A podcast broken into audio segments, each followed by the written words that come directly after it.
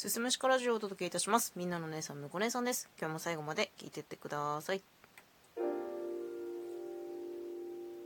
えー今回の収録では、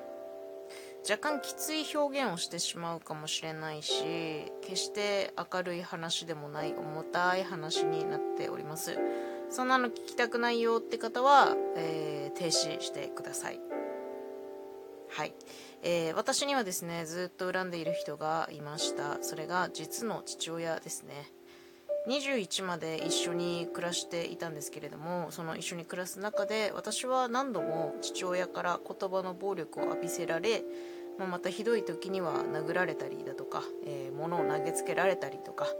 家から引きずり出されるようなことがあったりしたのね。で、まあ、そういったことが全ての原因とは言われていないんだけどまあおそらく大きく起因しているだろうということで私は、えー成人してから精神疾患になってしまいました。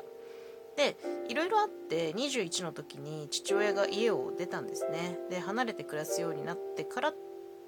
えー約十数年間ほぼ絶縁状態ですね。もう会うこともないし電話することもないし連絡も一切取っていない。で私は一生父親を許せないだろうって思っていたしなんなら頼むから早く死んでくれって思っていたんですよ。もう父親が死ぬことはもう私にとって素晴らしい日になるだろうなぐらいに思っていたの。で、まあ、結婚する時も店を出す時も夫には会わせず父親が死ぬことがもう私にとっての解放なのだと信じてこれまで来たんですけれども、えーつい3日前かな、えー仕事から帰る道中ふとかもう父親のこと許していいかもしれないっていうふうにふと思ったんですよ、まあ、父親の年齢的にもそうだしもともとね体が良くない人なので父親はそんなに遠くない未来で本当に死ぬんですね。でその時にまだなお私が父親を恨み続けていたらこれから先私は父親を許すタイミングがきっとなくなってしまうだろうなと思ってそれがすごくしんどいことなんじゃないかなって思ったんですよ。でも許してしまったらあの時お前なんかいらないと。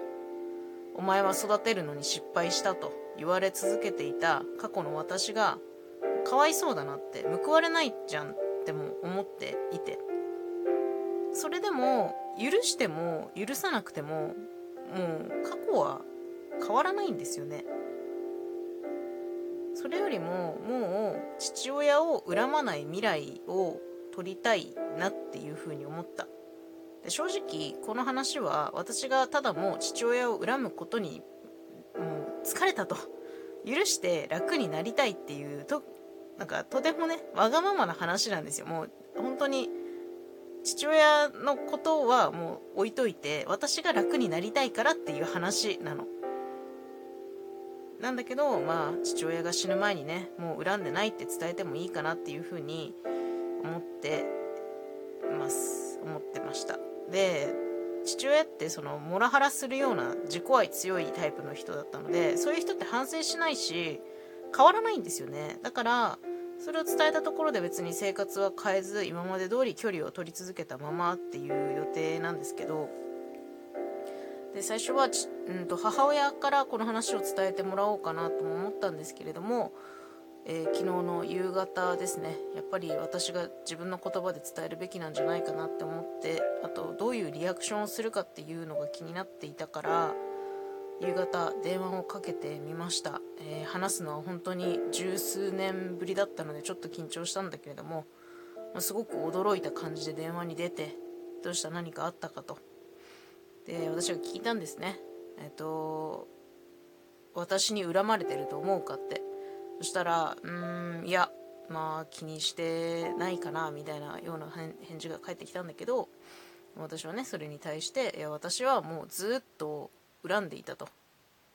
離れてからもずっと恨んでたしこれから先もずっと恨むだろうなと思っていたと。でももう恨んでないって言ったらそうかありがとうって